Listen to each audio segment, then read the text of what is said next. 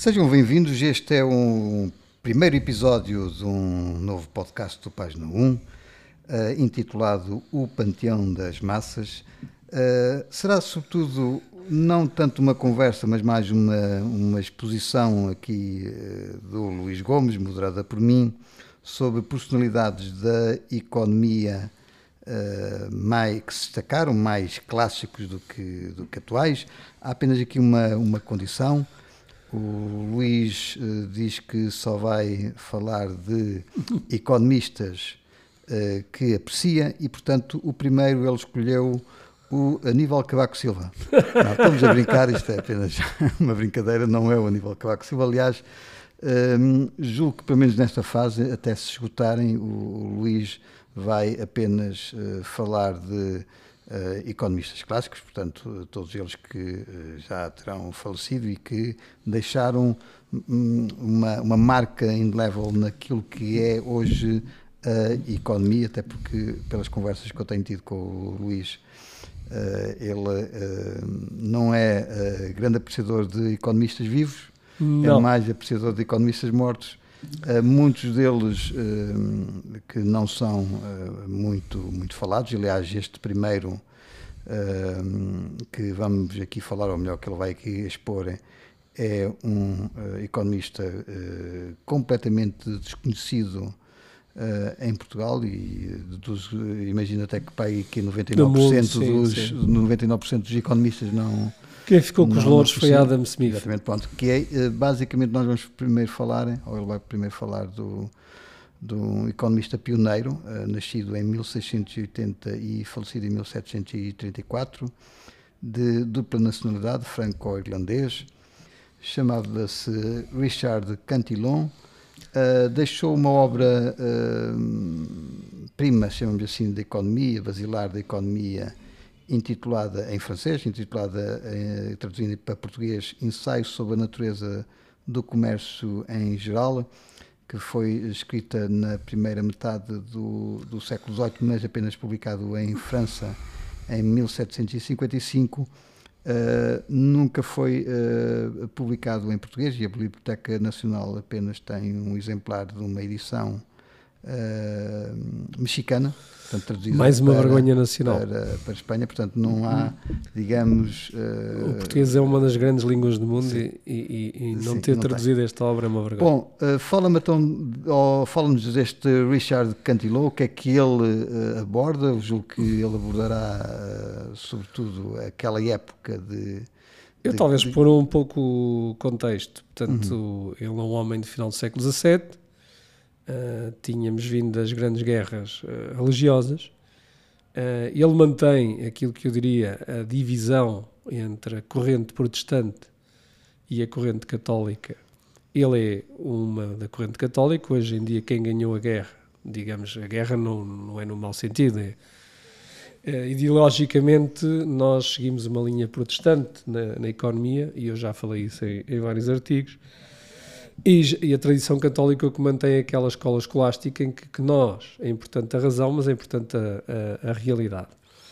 E quando eu digo a razão é que o, hoje em dia a linha protestante até nos chega ao cúmulo de dizermos que há uh, consciência de classe. Portanto, isto é só na cabeça de alguém, ou o interesse, ou o interesse comum, isso não há. O que há são os interesses particulares de, de cada um, há a realidade. E, portanto, ele mantém ele foi, eh, depois de vir os grandes escolásticos espanhóis, que realmente foram os primeiros a falar de economia a sério, ele faz um tratado e é dos poucos economistas uh, que tinha, pôs mesmo a mão na massa, era um tipo prático, era um banqueiro, foi um grande banqueiro, e, e portanto sabia do que falava, uh, por isso é que aquilo tem alta qualidade o que ele, o que ele escreveu. Ele antecipa Adam Smith 60 anos, o, o Murray Rothbard, que é também um das, da corrente austríaca, que foi um discípulo do, do Ludwig van Mises, fez uma grande obra e eu também, por curiosidade, acabei por chegar ao, ao, ao livro, o ensaio sobre o que já tinha lido há muitos anos, voltei a lê-lo há pouco tempo. E, e, basicamente queria só, antes de, de mostrar no livro, algumas curiosidades do, do homem. Uhum. Portanto, aqui estamos na, na Guerra da Sucessão, que inicia-se no início do século, no século XVIII a França ficou absolutamente arruinada e ele, eh, juntamente com John Law, funda eh, a segunda grande bolha que existiu no mundo. A primeira tinha sido a tulipa, que durou uhum. pai dois anos. Uma tulipa, um bulbo uma tulipa Sim. chegou a valer tanto como uma casa em Amsterdão. Uhum. E ele, eh, o John Law, praticamente foi o fundador de toda esta fraude, ou o grande teórico dos bancos centrais hoje em dia. Portanto, vejam já ao tempo que isto já, já, já funciona. E, portanto, ele chegou à França, o John Law, com uma ideia inovadora, que era trazer o papel moeda para a França. Isso não existia na altura em França. E, portanto, e os bancos centrais, porque os bancos centrais tinham aparecido primeiro na Suécia, depois o, o Banco Inglês, e ele uh, decidiu propor ao. Na altura, se não me falha, não foi o próprio rei, foi o regente. Uh, tinham vindo da Guerra de Sucessão, a França estava arruinada e ele disse que resolvia aquilo de uma forma mágica, os problemas das finanças da, da França, e então o que propôs foi o monopólio do, do Banco Central, onde os impostos só eram cobrados só podiam ser pagos pelos cidadãos na moeda emitida, papel moeda emitida pelo, pelo para, Banco Central. Para os leitores, para os, não, para os ouvintes se enquadrarem, antes disso era apenas as moedas Eram moedas físicas, cunhadas físicas, físicas. Cunhadas de, de, de, ouro. E era eh, perigoso, etc. Uhum. Mas então esse banco ficou, que era o banco, na altura acho que era o Royal, depois voltou o Banco de France, e, e ele é que ficou como o grande acionista, o John Law, desse, desse banco. E, portanto, começou-se a emitir eh, notas com contrapartida de ouro, que era o suposto equivalente a ouro. Portanto, ele começou logo com a fraude, passado uns tempos já, já lá não estava nada e ele emitia papel que nunca mais acabava. Entretanto, ele fundou a empresa do Mississippi, que era para fazer os negócios da França, uh, na América, uh, na América do Norte, um, em que explorava temas como o tabaco, etc. E eles ficou com o monopólio dessa, dessa, dessa exploração. Portanto, quando os Estados Unidos ainda eram uma colónia. Ainda era uma colónia. Os Estados Unidos, quer dizer. Uh, exatamente, não havia sequer uh, Estados Unidos. A França ainda tinha uma grande parte do, dos, Estados, na, dos Estados Unidos, ali ao lado, a, a Espanha tinha a Flórida. Claro. Um, e entretanto, quando se fundou essa empresa Mississippi, foi a segunda grande bolha. E então o que o John Law fez era emitir papel moeda do, do, Banco Central e eles compravam ações para as fazer subir e entretanto gerou uma bolha especulativa. Então como é que estas coisas começa toda a gente a comprar? O próprio Cantillon que foi sócio dele apercebendo-se que aquilo era uma bolha porque era um tipo extremamente inteligente foi dos primeiros a fazer curtos no mundo. Uh, okay. o que é que ele fazia? Ele, ele, ele as pessoas depositavam ações do do davam-lhe como colateral as ações e ele um, ficava com essas ações e dava-lhes crédito, empréstimos, para eles irem comprarem mais ações. Uhum. E ele vendia essas ações em curto, portanto, ficava com, esse, com, essas, com essas ações, vendia-as já na altura, porque sabia que elas iam perder muito preço. Exatamente. E, portanto, ele recomprou-as no final e devolveu o empréstimo das, de, esse colateral ele devolvia no final, mas entretanto tinha feito um curto, ou seja, para as pessoas perceberem lá em casa, ele vendia mais caro, ficava com o dinheiro, e depois quando aquilo ficava extremamente barato, ele voltava a recomprar, portanto, por um preço muito mais baixo, e devolvia o colateral àqueles. E entretanto, ele teve que fugir de França porque começou a ser perseguido pelos, pelo, pelos credores, ele era um homem, ficou absolutamente milionário com aquela história, ele foi o primeiro a ver que ele era uma bolha, e, e julga-se algumas más línguas dizem que ele foi parar a, a, ao México. E foi dos primeiros a fazer uh, por incrível que pareça reservas fracionadas. Então não, é, não será por acaso que há uma tradução uh, da, da, obra é dele? É possível, uh, porque em... há muita gente que diz que ele fugiu para o, para o México para fugir aos credores. Uhum. quer dizer, aos credores. Os, ele é cobrou tudo aos Sim, credores claro, claro, ele, claro, não, ele não perdeu, ficou milionário mas houve pessoas que o processaram e houve pessoas que até pagavam a a sicários para o, para, o, uhum. para, o, para o assassinar e ele teve medo. Um, pronto, isto sobre isto. Sobre a obra.